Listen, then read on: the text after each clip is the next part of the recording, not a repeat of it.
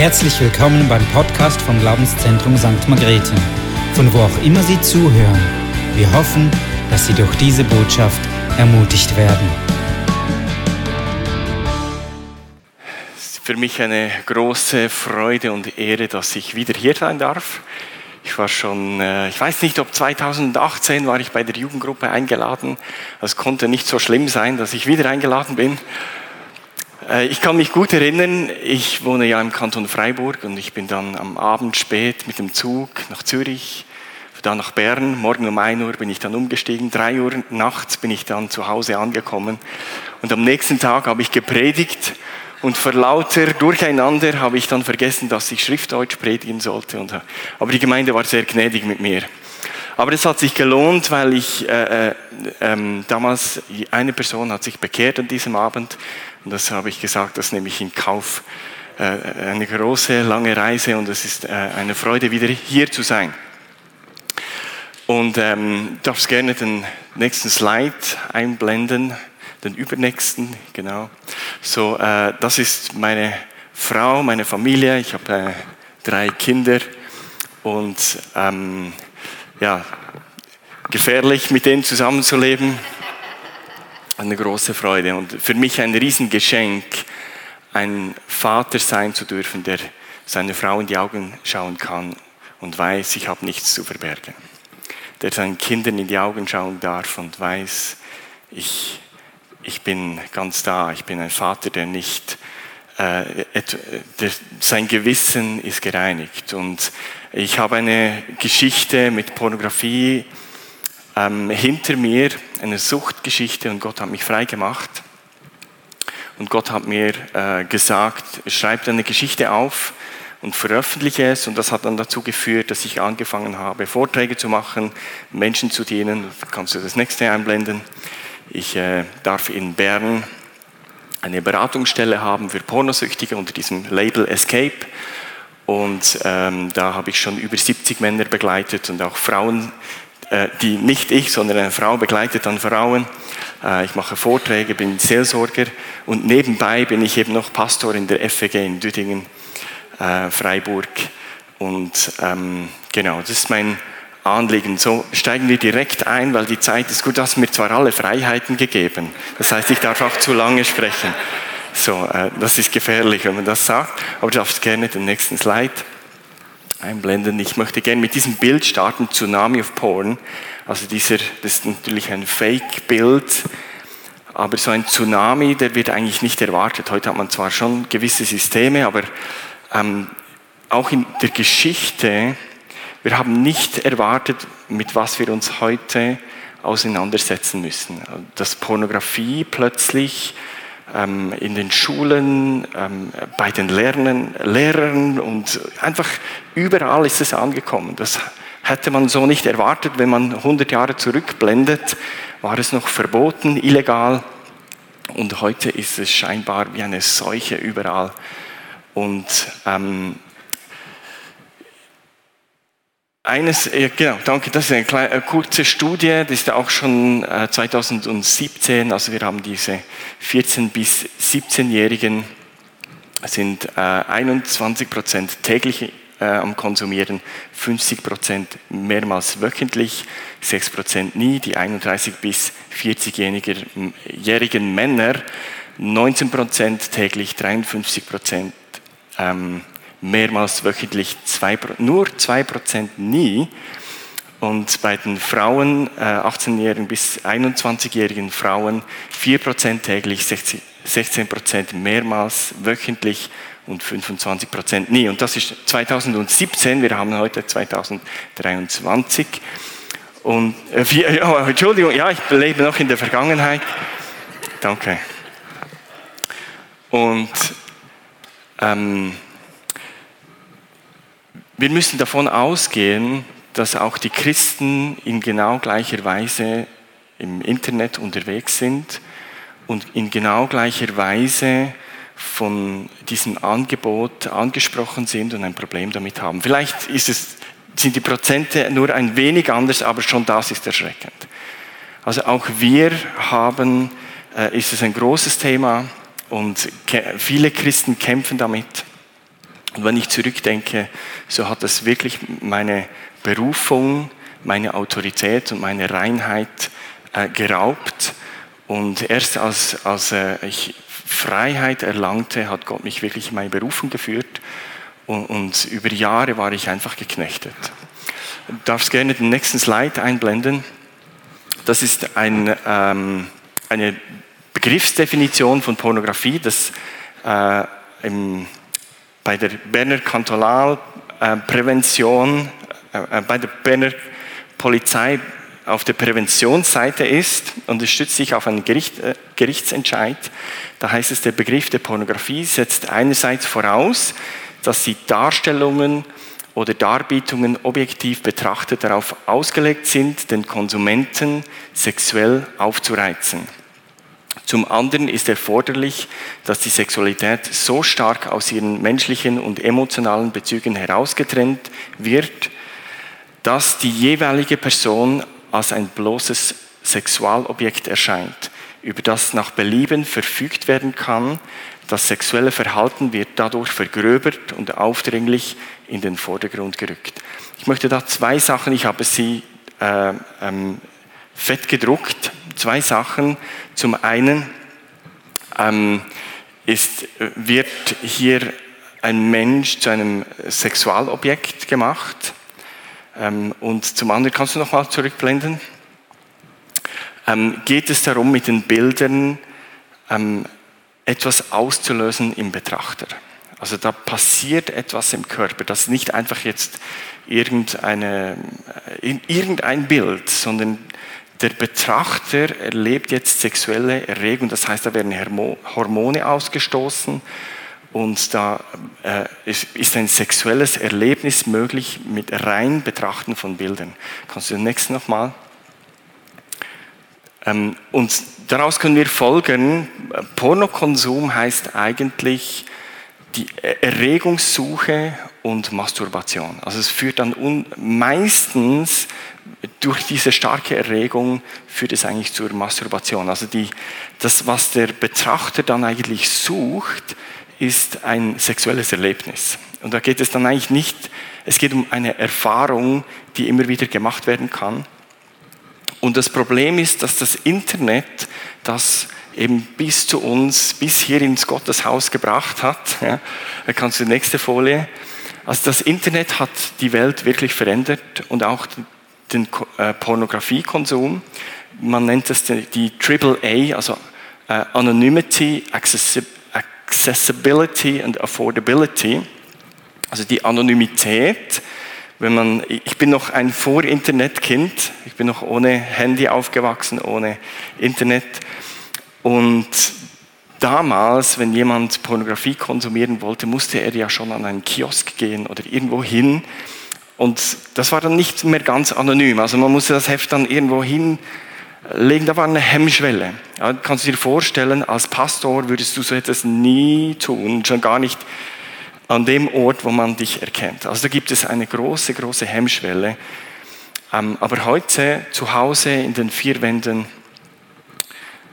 das sinkt diese Hemmschwelle, weil man einfach das Internet benutzen kann. Das zweite ist die Zugänglichkeit, also den mobilen Internetzugang. Jederzeit ist es möglich, Pornografie zu suchen. Und ein paar Klicks weg und dann kostet es nichts mal, nicht mal etwas. Also da hat es so viel Material, ähm, scheinbar endlos viel, das konsumiert werden kann. Und dieser Dreier-Cocktail überfordert uns eigentlich. Niemand ist immer stark, ähm, immer ähm, fähig, äh, Nein zu sagen. Und so ist es für viele, die einfach mal, ah, äh, das ist die Neugierde. Ich könnte ja mal, was kommt, wenn ich?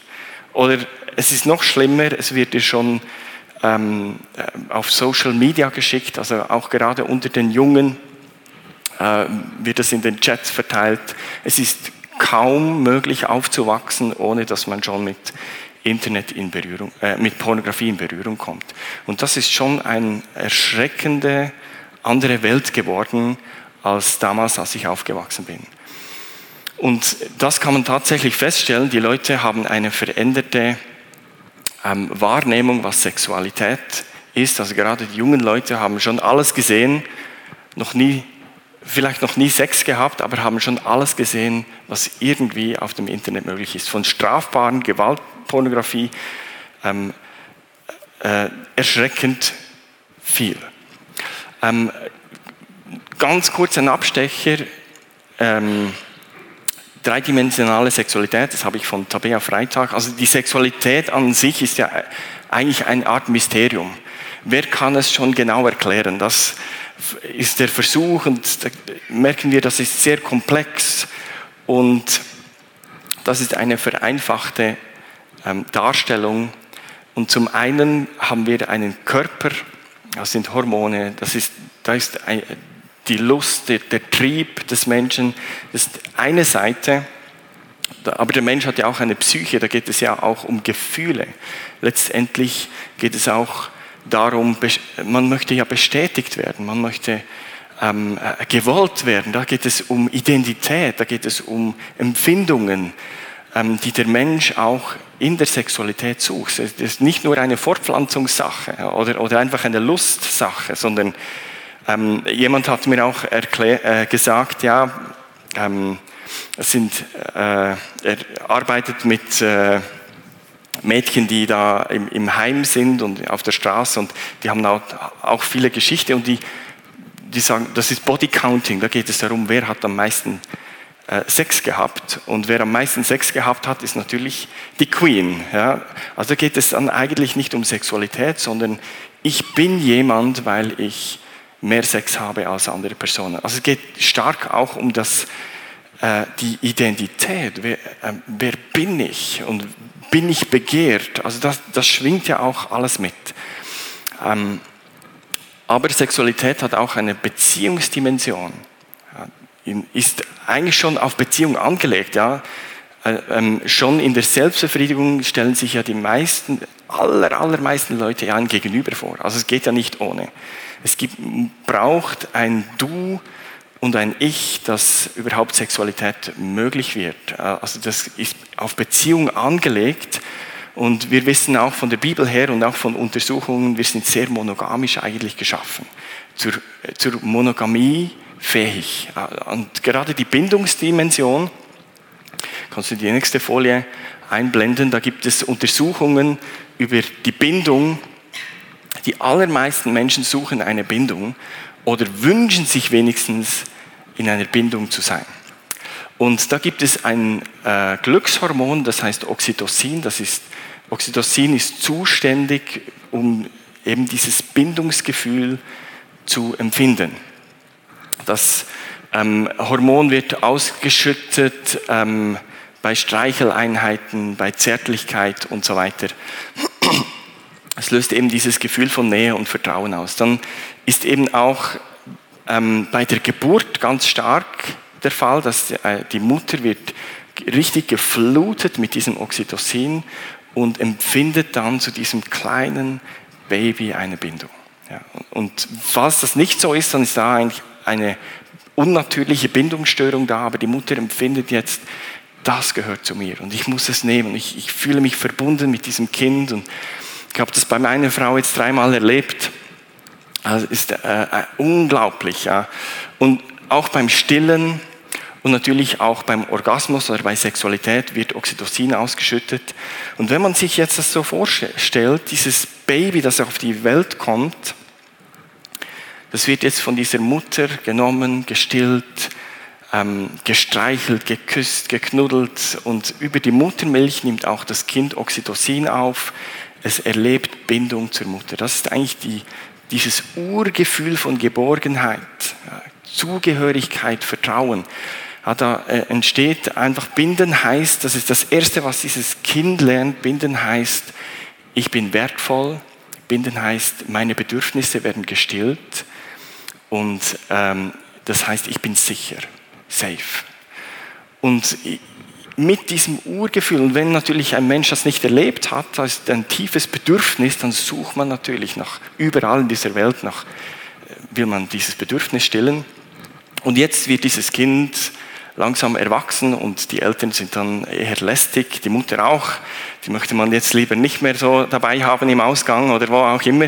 Aber da kommen die Menschen in ein Bindungsvakuum. Sie spüren, ich, da fehlt etwas. Ja, ich suche nach etwas, einem Gegenüber, nach einem Komplettisieren von meinem Glück. Und intuitiv wissen wir, ich finde das in der Bindung. Ich muss das dort finden. So, ähm, nächste Folie, kommen wir nochmals zurück äh, auf diese Folie. Ähm, Pornografie ist ja die Ausblendung von, ähm, es geht ja nur um eine körperliche Sache, dass der kein, ähm, dass der Mensch wird ja zum Objekt, das wird keine Bindung angestrebt, keine Bindung möglich. Und trotzdem erlebt ja der Körper Sexualität, was mit Bindung zu tun hat. Und doch, am Ende ist niemand da. Am Ende ist niemand, der dich liebt. Am Ende ist es eine Täuschung. Ich habe all diese Porno-Sessions, die ich erlebt habe, am Ende war es einfach nur enttäuschend. Am Ende war es bitter. Am Ende war es einfach, wie wenn ich aus einem Rausch erwachen würde und denke, denken, scheiße, was mache ich hier? Das war wirklich ein, ein, ein schlimmes Gefühl. Und trotzdem ähm, war dieses etwas, hat es ja doch, ich habe ja doch etwas erlebt. Also ist es wie eine Spirale. Es spricht ja etwas von diesen Gefühlen an, die man sich zutiefst erhofft, ersehnt, von Innigkeit, von Nähe, von Verbundenheit, von ähm, Zugehörigkeit und doch ist es nicht da. Also es ist wie wenn man Salzwasser trinken würde, ja, was passiert? Du kriegst noch mehr Durst. Und dann trinkst du und trinkst du und trinkst du und dein Durst wird nicht gestillt, weil Sexualität in, in, nur in dieser Bindung, in dieser äh, Nähe zu einem Menschen und eben, und da haben wir Christen, sind, äh, sind am richtigen Ort angekommen, weil Gott wirklich uns ähm, in die, die Ehe ist der Ort, wo wir zutiefst Verbindung erleben dürfen. Nur heißt es noch lange nicht, dass äh, Sex in der Ehe auch Menschen wirklich Bindung erleben, weil manche auch mit einem Konzept da hineinkommen, die von der Pornografie vergiftet ist. Und das war bei mir der Fall. Also ich habe ein, eigentlich habe ich jetzt gedacht, jetzt kann ich endlich das ausleben, was ich schon lange verinnerlicht hatte mit all diesen Pornos. Und so bin ich dann in diese Ehe gestartet mit viel Frustration über die Sexualität, weil ich gemerkt habe, ähm, wie kann ich jetzt meine Frau zu dieser Stellung oder was auch immer, verstehst du? Ich habe versucht, eine Performance zu erreichen, anstatt Bindung zu erleben. Anstatt mich hingeben zu können, war das Ziel, eine Performance zu erreichen. Also eine enttäuschende Paarsexualität, die völlig falsch geprägt war. Kannst gerne nächste Folie einblenden. Das ist ein Zitat, das ich, äh, das sind nicht mal Christen, die das gesagt haben. Die haben gesagt, eine gelungene Beziehung steigert die Lebensqualität viel mehr als viele Orgasmen. Aber das, was die Welt propagiert, ist möglichst viel Sex, möglichst querbeet ein, möglichst alles.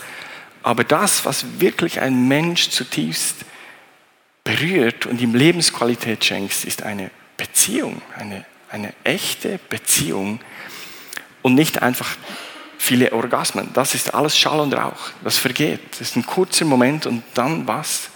Enttäuschend. Und Gott hat ja die Sexualität als etwas Gutes geschaffen. Wenn wir uns erinnern, ganz am Anfang in der Bibel, da heißt es, dass Gott den Menschen segnet und sagt, äh, sie sollen sich vermehren, also hat ihnen die Sexualität geschenkt. Und dann sagt er, sehr gut. Und ich sage immer, wenn deine Sexualität nicht gut ist, dann ist es noch nicht das, was Gott gedacht hat. Also Gott hat einen viel besseren Plan, etwas Gutes erfunden. Sexualität ist etwas Gutes. Wir sollen uns das nicht rauben lassen oder, oder beschämen lassen. Es ist etwas Gutes. Gott hat etwas Gutes ausgedacht. Kannst gerne die nächste Folie. Es soll eben wie ein Garten, ein Segen sein. Es soll ein Segen sein. Da hat eine Frau hat, äh, ihre innere Welt und ihre Sexualität als Garten gezeichnet. Also ein wunderschönes Bild. Äh, vorne sehen wir noch eine Ringmauer mit einem Engel, mit einem Schwert, der das bewacht für die Person, die dann einmal da Einlass bekommt und rein darf in diesen Garten, den Schatz für sich heben. Und die nächste Folie, da ist auch eine Frau, die hat auch ihre innere Welt gezeigt. Da ist diese Ringmauer zerstört worden. Da ist ein Mann reingekommen, der hat sie beraubt. Der hat genommen, was er wollte, hat sie missbraucht. Und unter diesem Baum hat sie sich noch hingezeichnet, gespalten. Irgendeine Art von ähm, Leben versucht sie aufrechtzuerhalten, der Rest ist einfach tot. So ist ihr Empfinden in ihrem Herzen. Dann hat sie noch äh, so einen Turnschuh, Sport, gut aussehen, Bulimie, das könnt ihr nicht lesen, aber das hat sie unten noch hingeschrieben. Also ganz viele Dinge, die eigentlich destruktiv sind. Ähm, eine zerbrochene Welt und wir verstehen, Sexualität ist nicht nur einfach Spaß. Sexualität hat die Macht, ein Leben zu ruinieren. Sexualität hat eine, äh, weil es hängt mit unserer ganzen Person zusammen. Es hängt mit unserer Identität zusammen. Es ist unweigerlich zusammengehängt. Und ganz viele Personen in der Pornoindustrie haben eine solche zerbrochene Welt. Und die Männer belustigen sich dann, schauen diese Bilder an und, und holen sie sich einen runter. Aber das ist die Realität. Ich habe ein Interview geführt mit Britney de la Mora. War, sie war ein Riesenstar, ein Pornstar. Und ähm, als sie sich dann bekehrte und ein neues Leben begann, und das ist gewaltig, was Gott in ihrem Leben wiederhergestellt hat. Aber sie, sie ist in diese Industrie hineingerutscht, weil sie sich nach Liebe sehnte so pervers. Ja. Sie sehnte sich eigentlich nach Anerkennung und hat gemerkt, wenn, wenn ich mich äh, nackt zeige, dann äh, fallen mir die Männer zu Füßen. Ja. Also sie hat sich nach Anerkennung gesehnt, die sie aber nie bekommen hat. Und in diesen ganzen Industrie wurde sie missbraucht, sie wurde ähm, von den Männern, die sie hatte, wurde sie verkauft, sie wurde äh, und Drogen und, und, und mehrmals versuchte sie sich das Leben zu nehmen. Und letztendlich hat Gott zu ihr gesprochen, hat gesagt, ähm, fang ein neues Leben an. Und, und sie durfte ganz neu beginnen und Wiederherstellung erleben. Und ich glaube wirklich an die Kraft Gottes. Ich habe äh, vor zwei Jahren eine Frau getroffen, die eben auch bezeugt hat, wie sie ihr Leben, wie sie Missbrauch erlebt hatte und innere Heilung. Jesus ist wirklich äh, derjenige, der uns heilt, uns wiederherstellt. Aber wir müssen wissen, dass die in dieser Industrie drin, das sind Menschen zerbrochen. Und andere belustigen sich daran. Und das ist die Realität. Das, das ist nicht einfach, ja, die machen das freiwillig und die haben Spaß. Und auch wenn sie das so sagen, Britney de la Mora hat gesagt, ja, auch sie habe das gesagt, aber in Wirklichkeit war sie total zerbrochen. Kannst du gerne die nächste Folie? Also Pornos machen etwas mit dieser Welt, sie prägen diese Welt. Da ist Menschenhandel, da ist Kindsmissbrauch, Vergewaltigungen. Ähm, nächste Folie. Pornografie ist auch eine Lüge. Wir haben schon davon gesprochen. Es suggeriert etwas, aber in Wirklichkeit das Eigentliche, das der Mensch zutiefst sucht, findet er nicht. Ist eine Täuschung. Ähm, es verzehrt die Sexualität. Als ähm, die Bilder, die man schaut, prägt eben auch die Art und Weise, wie man über Sexualität denkt. Es gibt eine Studie, die erschreckend ist, dass gerade junge Männer äh, oder junge Teenager, äh, 14 bis 17-Jährige, ähm, 35 Prozent von ihnen empfinden, dass Schlagen auch zum Sex gehört. Ähm, Gewalt und Sex wird plötzlich in eine Verdre äh, wird total entfremdet. Es geht um, äh, ähm, und das ist tatsächlich was passiert. Wer Pornografie konsumiert, wird verändert. Es verletzt natürlich den Partner, das möchte ich auch noch sagen. Ähm, es ist immer eine Handlung gegen die Liebe. Und ähm, ich brauche dann immer auch den Vergleich. Ich habe, ihr habt meine drei Kinder gesehen. Angenommen, ich würde den Jüngsten verlieren im Zoo Zürich oder irgendwo, und der würde nicht mehr gefunden. Und nach drei Monaten würde die Polizei kommen und sagen, ja, tut mir leid, Herr Jungo, ähm, wir können Ihren Sohn nicht mehr finden, aber wir haben einen anderen Vierjährigen gefunden, der keine Eltern hat. Nehmt doch den, ist alles wieder in Ordnung. Das geht nicht. Wir verstehen, Liebe bedingt, unaustauschbar zu sein. Sobald ein Mensch austauschbar ist, ist es ein Akt gegen die Liebe.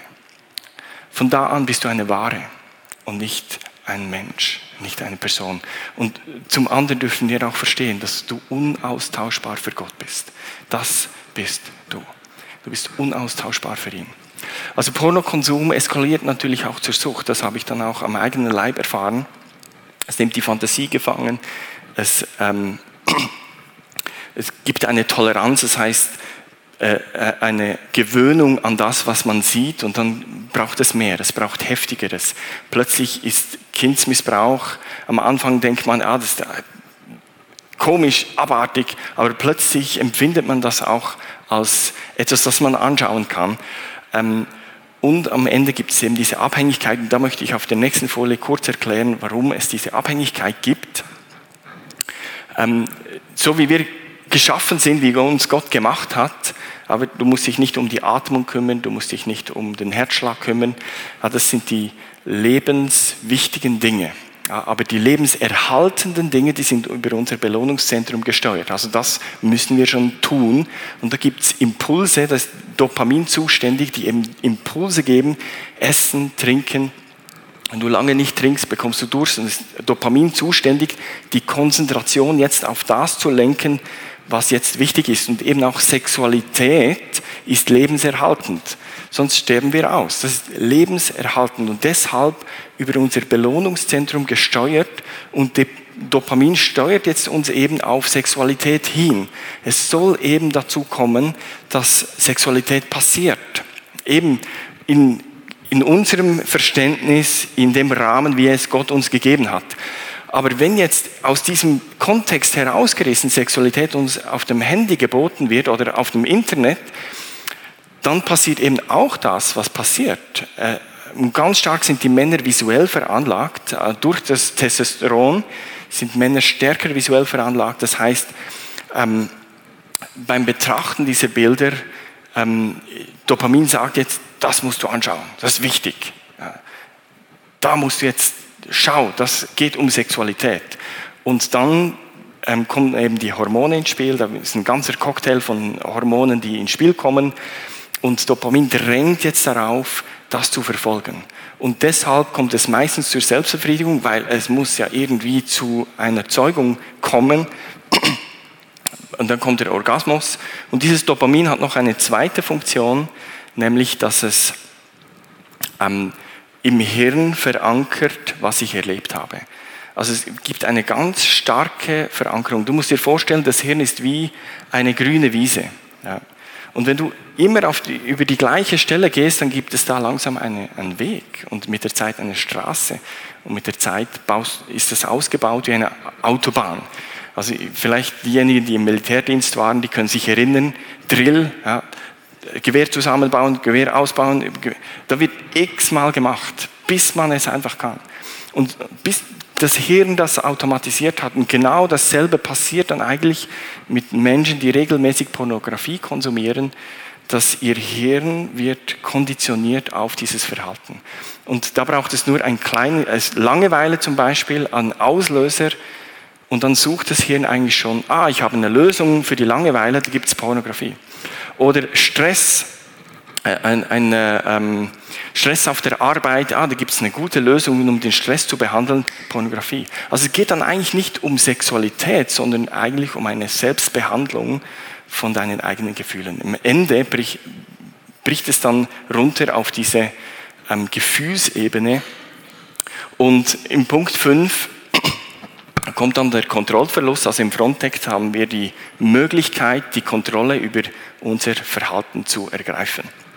Aber wir sind ja nicht wie Tiere, die einfach da einander anspringen, wenn sie das Gefühl haben, jetzt geht es um Sexualität, sondern wir haben äh, eine Ethik, wir haben einen Verstand, wir haben eine Vernunft und wir können uns steuern. Aber das geht dann in diesem Fall eben verloren. Also die Sucht wird dann eigentlich erlebt als Machtlosigkeit. Ich kann es nicht mehr verändern. Nächste Folie gerne. Und Sucht baut eben auf einem negativen Grundgefühl auf, das durch starke positive Gefühle äh, bewältigt oder betäubt werden soll.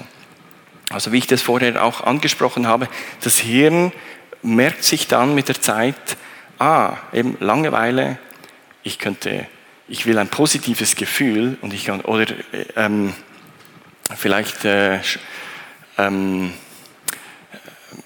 innere Schmerzen, vielleicht aus der Kindheit, Mobbing-Erfahrungen, wenn diese Gedanken und Gefühle hochkommen, dann äh, geht es rüber in ein äh, Kompensationsverhalten. Du kannst gerne die nächste Folie einblenden.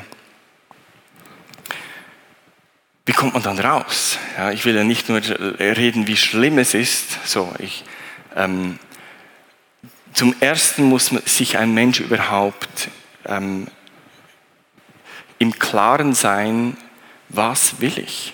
Will ich so weiterleben oder will ich mich davon äh, trennen? Ja. Also es braucht auch eine Entscheidung, wo will ich hin mit meinem Leben. Das Zweite ist dann, irgendwie muss es eine Abstinenz geben, also dass ich das nicht mehr tue oder finden kann. Da kann ein Filter ganz hilfreich sein.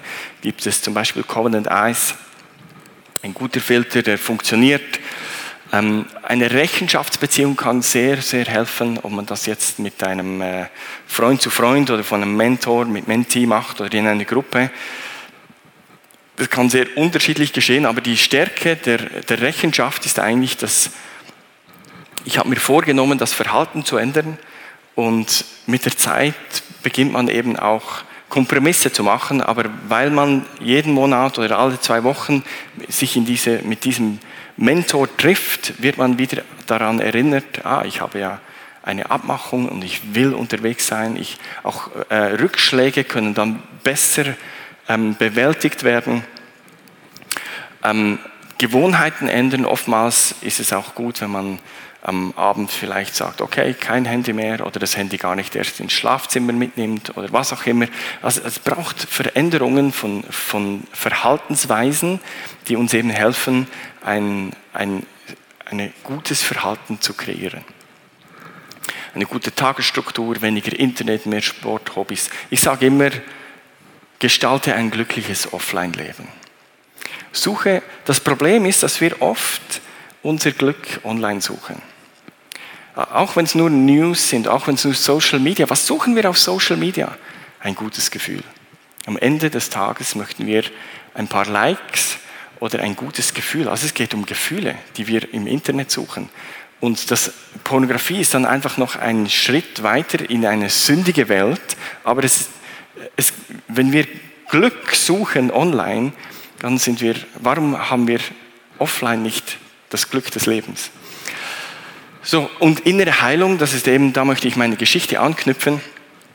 Und äh, ich habe ja noch ein paar Minuten, das ist gut. Ähm, meine Geschichte, ich bin äh, in Thun aufgewachsen, habe christliche Eltern, waren immer in die Gemeinde gegangen. Aber das hieß noch nicht, dass einfach immer alles gut war. Meine Mutter war schwer depressiv und mein Vater war nicht so in der Lage, Emotionen zu zeigen, Zuneigung. Und so sind wir einfach als vier Jungs aufgewachsen, wild, mit viel Freiheit. Ich habe das auch positiv erlebt, aber letztendlich fehlte mir ein Vater, der an meiner Seite stand, der mir seine Zuneigung gab. Und meine Mutter war auch nicht in der Lage, diese Zuneigung zu schenken, auch wenn ich weiß, sie liebt, beide Eltern liebten uns wirklich.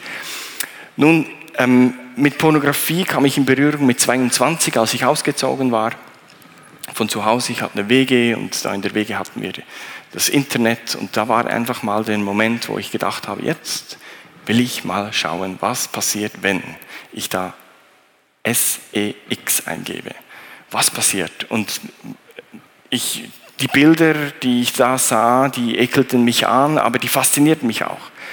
Und es erregte mich sexuell und nachher dachte ich, oh nein, das will ich nie, nie, nie mehr tun in meinem Leben.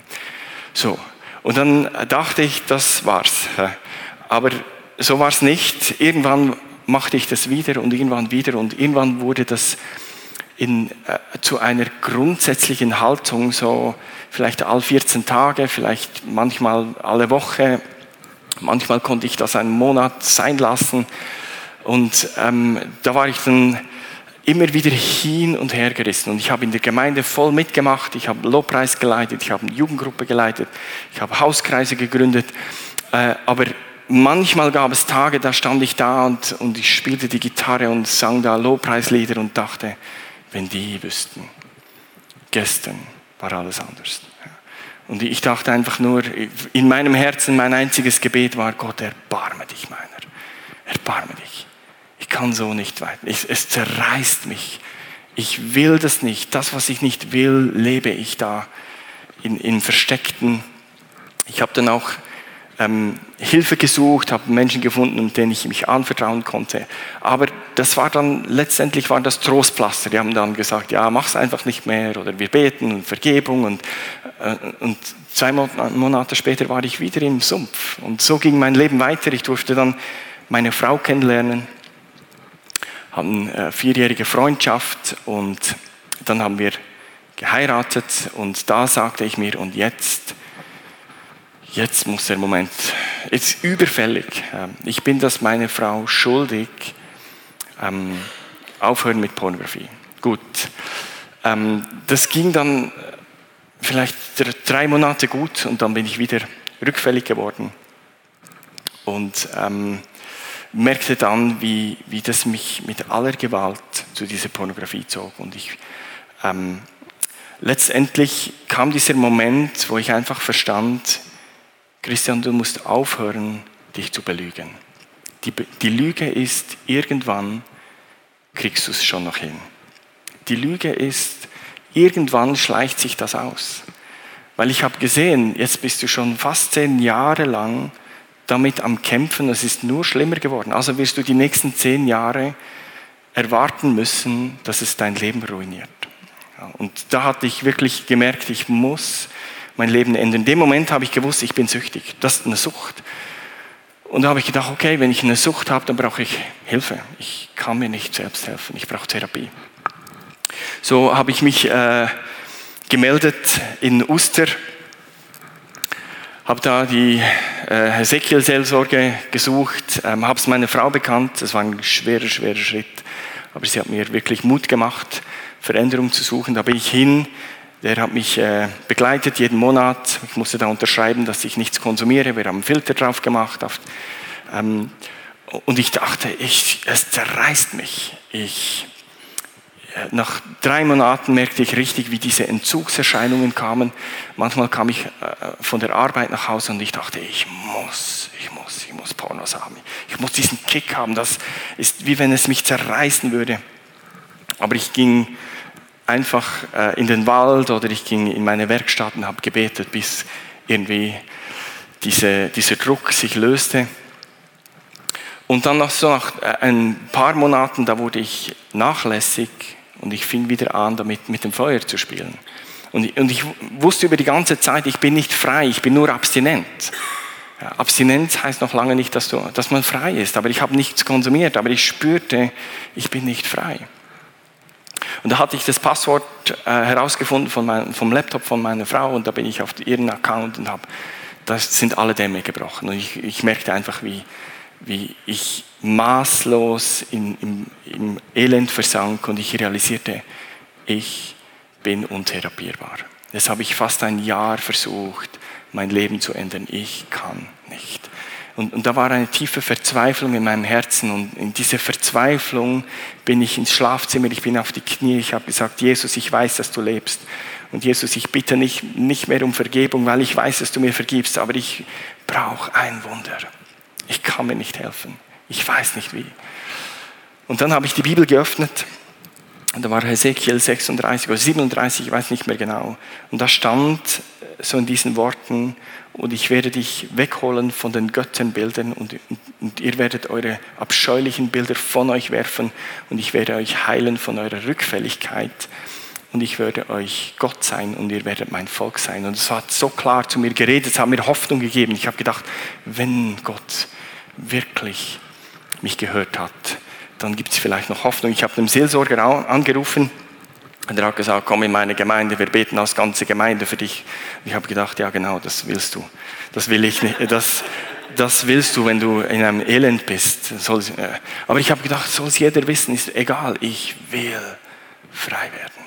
Wenn, wenn das Hauptsache, ich kann ein neues Leben beginnen, ich habe satt, diesen Scheiß zu leben. Und da bin ich, äh, da bin ich hin, die haben für mich gebetet und ich fühlte mich dann auch tatsächlich irgendwie freier. Aber ich dachte dann, ja, ich kenne mich zu gut. Ich habe schon oft gedacht, jetzt bin ich frei. Und dann äh, ist eine Frage der Zeit. Ja, ich bin frei bis zum nächsten Rückfall. Ja, so ist es halt. Da bin ich nach Hause, nach drei Wochen hatte ich ganz stark den Eindruck, mein Herz ist das Problem. Mein Herz muss sich verändern. Hier drin ist etwas falsch und das hat mich in eine Verzweiflung getrieben. Ich habe zu Gott geschrieben und gesagt, Gott, verändere mein Herz. Ich weiß nicht mal, was mit mir das Problem ist, aber offensichtlich führt mich mein Herz wieder zurück. Und ich kann mein Herz nicht ändern. Ich weiß nicht, was mein Problem ist. Und, und da bin ich eine Woche lang im Gebet gewesen und so auf einem Spaziergang da habe ich plötzlich ein Gefühl von Sicherheit. Ich kann das nicht anders beschreiben. Es war wie, wie, wie wenn jemand einen Schalter nach oben gelegt hat. Ich wusste, ich bin frei. Ich wusste, that's it. Das war's. Ja. Und das war's dann auch. Und, und von da an, da habe ich ein Jahr erlebt, völliger Freiheit.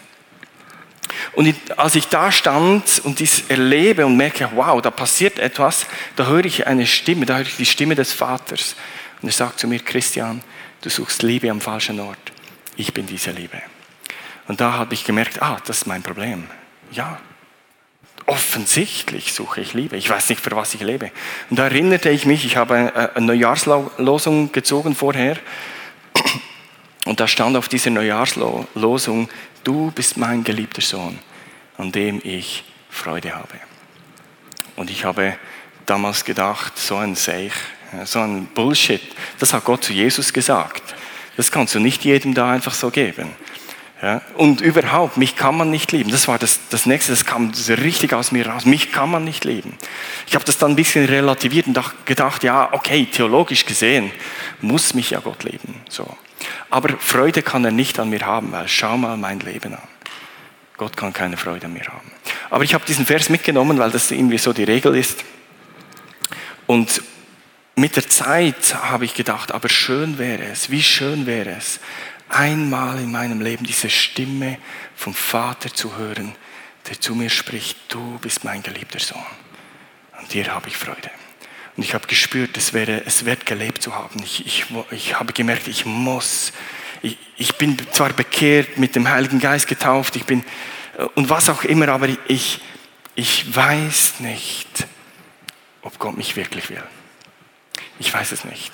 Und, und da stand ich und dann ähm, ging meine Geschichte eben weiter. Ich bin mit meiner Frau zusammen nach Reading geflogen in die Bethel Church, habe da das First Year gemacht und waren verrückt. Die haben da, ja, es war alles eigentlich zu viel, aber da war eine Botschaft, Gott liebt dich, Gott liebt dich. Du bist sein Kind, Identität, du bist ein Königskind und das habe ich aufgesogen wie ein Schwamm. Und ich kam zurück und ich wusste, ich bin ein anderer Mensch. Da ist etwas passiert. Etwas ist gesät worden, das jetzt Früchte trägt. Ich konnte in den Spiegel schauen und konnte mich gern haben. Und dann äh, war ich da in der Schweiz und mache, bam, einen Rückfall. Und dann habe ich gedacht, jetzt habe ich alles verloren. Ein Rückfall. Und, aber ich habe dann gemerkt, nein, ich habe ein, Gott hat mich geheilt von meiner Sucht, aber nicht von meiner Dummheit. Also das Dummsein, das muss ich schon selber beheben. Ja? Da muss ich schlau sein, aber ich bin nicht mehr süchtig. Ich merkte dann, okay, ich habe Fehler gemacht aber da ist keine Sucht mehr vorhanden. Ich muss jetzt lernen, frei zu leben. Und da habe ich angefangen, einfach in dieser Freiheit Schritte zu tun, lernen, frei zu leben, mich abzugrenzen, die richtigen Dinge zu tun, die falschen Dinge zu lassen. Aber jetzt konnte ich plötzlich, was ich ein Leben lang nicht konnte. Und, diese, und in dieser Zeit ähm, in, in Redding, da war eben dieses Thema Vater. Das war für mich etwas ganz Neues. Äh, ich hatte ja schon einen Vater, aber das war schwierig. Und ich hatte im Glauben das so gesehen, das Gottesbild war, Jesus ist mein Herr, mein Freund, mein Erlöser, mein alles mehr und die Väter meiner Freunde interessieren mich nicht. Also was will ich mit dem Gott Vater? Der ist da weit weg. Mit dem kann ich nichts anfangen. Aber Jesus ist so nahe und ist mein Freund und ich habe mit und da war ich plötzlich an dem Punkt, wo ich verstand, nein, Gott ist mein Vater. Es war eine neue Erkenntnis und da dachte ich, okay, ich möchte ihn eigentlich mal kennenlernen. Jetzt bin ich so viele Jahre Christ, ich möchte eigentlich mal meinen Papa kennenlernen.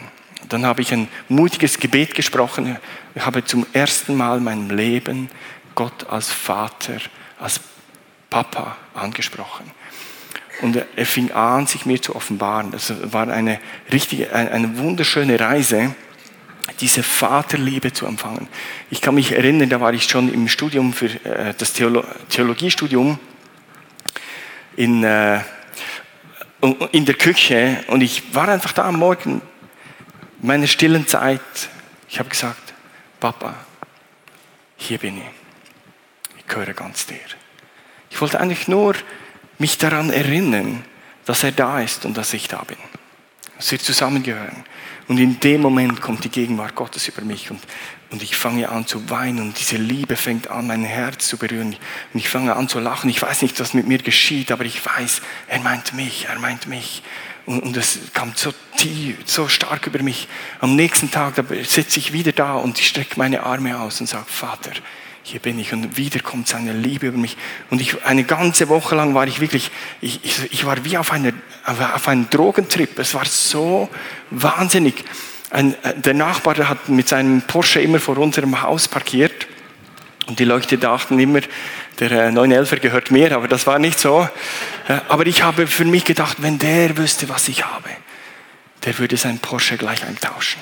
Denn das, was ich hier gefunden habe, das ist die Sehnsucht, die tiefste Sehnsucht jeden Menschen. Ich habe gewusst, jetzt wäre es egal, wenn ich sterbe. Es ist, ich habe etwas empfangen. Ich habe diese Vaterliebe. Ich habe diese Beziehung. Und ich will eigentlich nur noch mit ihm zusammen sein. Das ist alles, was ich in meinem Herzen mir ersehnt habe. Und verstehst du, Gott ist wirklich derjenige, der uns liebt. Wir können es nie, nie, nie, nie genug erahnen, wie sehr dass Gott dich liebt. Manchmal denken wir, ja, es ist schon fast kitschig, wir Christen, wie viel wir über die Liebe Gottes reden, aber er ist noch viel verliebter, als du dir das erahnen kannst.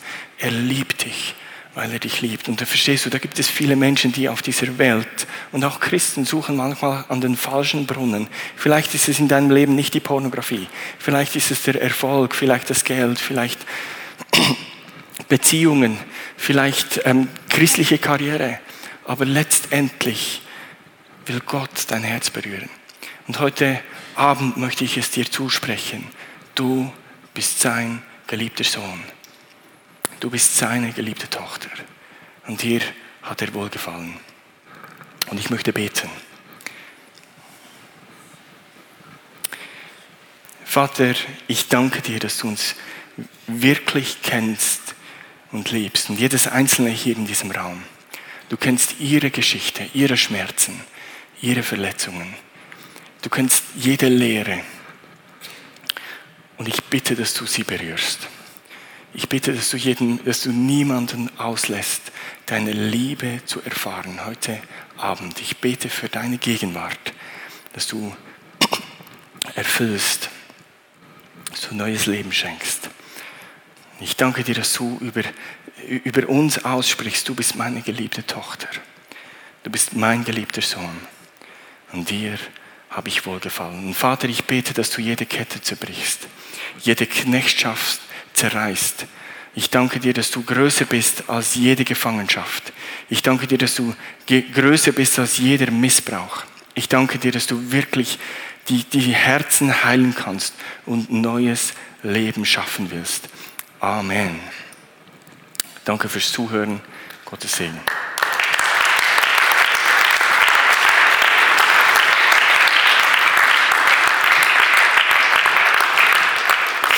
Bist du bereit, noch äh, Fragen zu beantworten ja. von Leuten? Also, wenn ihr eine Frage habt, wir machen es wie gestern. Halte kurz hoch den Arm und dann komme ich zu dir und du kannst vom Platz aus die Frage stellen. Ich habe sonst mal eine Frage. Ähm, als Eltern denkt man ja oft, meine Kinder sind da bestimmt nicht drin. Mhm. Und vor allem, wenn man im christlichen Umfeld ist, denkt man, ja, unsere Kinder, die gehen ja in die Sonntagsschule, die, die kennen alles, die sind da sicher nicht drin. Was würdest du diesen Eltern antworten? Ja, mein Herz schmerzt, wenn ich das, äh, weil ich sehe, dass wir ähm, als Eltern nur bedingt unsere Kinder schützen können. Ähm, weil, aber was wir tun können, ist sicher mit ihnen mal darüber sprechen. Ähm, ist auch eine Frage von Beziehung und Vertrauen, dass wenn man mit dem Kind die Beziehung verloren hat, ist es auch umso schwieriger, über die Dinge zu sprechen. Ähm, was ich immer empfehle, ist auf jeden Fall ähm, einen Filter zu installieren oder in einen Kinderschutz und auch offen darüber zu sprechen und zu sagen, schau, ähm, ich möchte dich schützen. Aber das größere Problem, das die Kinder eigentlich ähm, äh, erleben, ist eigentlich, dass ihre Freunde das schauen. Ja, ihre Freunde haben das zu Hause, ihre Freunde schauen es auf dem Handy, ihre Freunde schicken sich das gegenseitig. Ähm, die sprechen darüber. Also müssen wir sie auch stark machen, in ihrer ähm, Haltung auch ihren Gegenüber Stellung zu beziehen.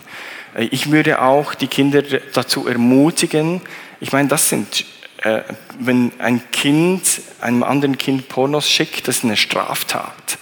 Ja, das ist so im Gesetz verankert, das ist eine Straftat und ich würde das Kind auch ermutigen, ähm, es den Lehrern oder irgendwie äh, zu erzählen oder es halt den Eltern, damit sie wirklich, ähm, damit es für die Kinder klar wird, dass eine Straftat ist nicht für, äh, für sie geeignet.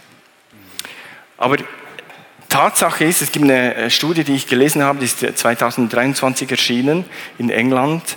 Und diese Studie zeigt, dass, und die Frau, die diese Studie gemacht hat, sagt, eigentlich sind Eltern machtlos, ihre Kinder zu schützen, so wie sie das gerne würden.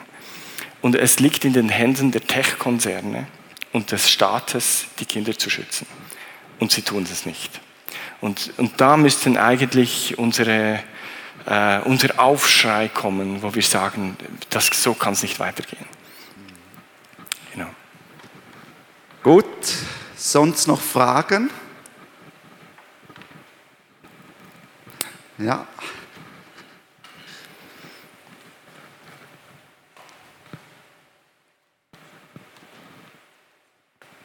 Vielen Dank. Vielen herzlichen Dank für Ihren interessanten Vortrag, hat mich sehr beeindruckt. Ich habe zwei Fragen an Sie. Die erste eher ein bisschen unkritisch, die zweite dann kritischer. Wie hat sich im Verlauf von Ihrem Wandel zu Gott Ihre Beziehung verbessert zu Ihrer Frau? Oder haben Sie das gespürt, dass die Beziehung auch eine Veränderung durch diesen Prozess erfahren hat? Ja, also das habe ich erstens mal in der Sexualität erlebt. Also ich habe gemerkt, eine neue Sicht von Sexualität erlangt mit der Zeit. Verstanden, dass es hier, dass ich ein Gegenüber habe, das geliebt werden möchte und es nicht um meine eigene Lustbefriedigung geht. Das ist einmal grundsätzlich äh, erleben wir dann viel erfüllendere Sexualität. Und ähm, in der Beziehung zur Frau, ich meine, über die Jahre ist sowieso immer ein Wandel, da bekommst du Kinder, das, äh, aber grundsätzlich ähm, haben wir ein tiefes Vertrauen ineinander gewonnen, ähm, weil sie weiß, dass ich ähm, frei bin und nicht mehr konsumiere. Also sie ist, muss nicht ständig denken, heute, heute Abend gehe ich weg, was passiert jetzt? Ja, die zweite Frage gerne noch sehr eine kritische Frage. Mhm. Aber ich, mich würde mich wirklich interessieren, ich bin der Meinung, man sollte hier auch ein bisschen differenzieren, wo genau findet örtlich dieser, diese Gegebenheit statt. Also ich mache da nicht die Schweiz äh, als Platz, sondern wenn ich jetzt zum Beispiel schaue in den Osten zum Beispiel, also ich habe zum Beispiel Leute, die weiß ich, die gehen da regelmäßig über die Wintermonate zum Beispiel nach Thailand und die haben ihre Meinung, dass sie dort äh, eine Frau quasi gegen Bezahlung für alle Dienste quasi benötigen können und diese Frau hat natürlich dann wiederum ein Einkommen. Ich, mich würde persönlich mal interessieren, ich bin der Meinung, ich bin auch ein absoluter Verfechter von dem, mhm. aber wie denken Sie, stehen Sie zu dieser Thematik, wenn das auch wirklich ein Business ist, der da existenzielle Gründe mit sich zieht? Genau.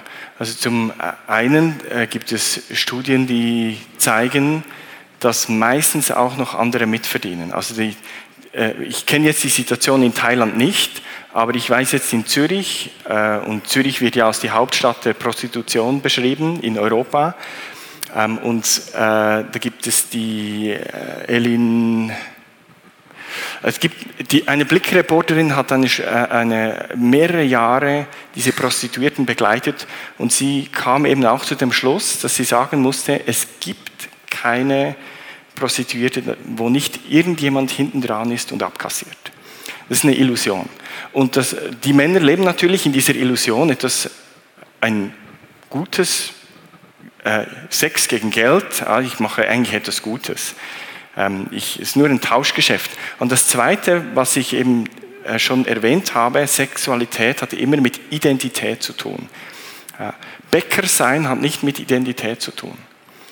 Ich, es gibt auch Studien, die zeigen, dass die meisten Prostituierten äh, am Schluss Psychotherapie brauchen, Bäcker brauchen das nicht. Also es ist nicht ein Tauschgeschäft, das ist eine, ich verkaufe meine Persönlichkeit. Und das beschreibt sie eben auch in diesem Buch. Und wenn man das jetzt von, von der Ferne betrachtet, sieht das eigentlich ganz ähm, ordentlich aus, aber dies, das Elend in Thailand ist vermutlich viel, viel größer.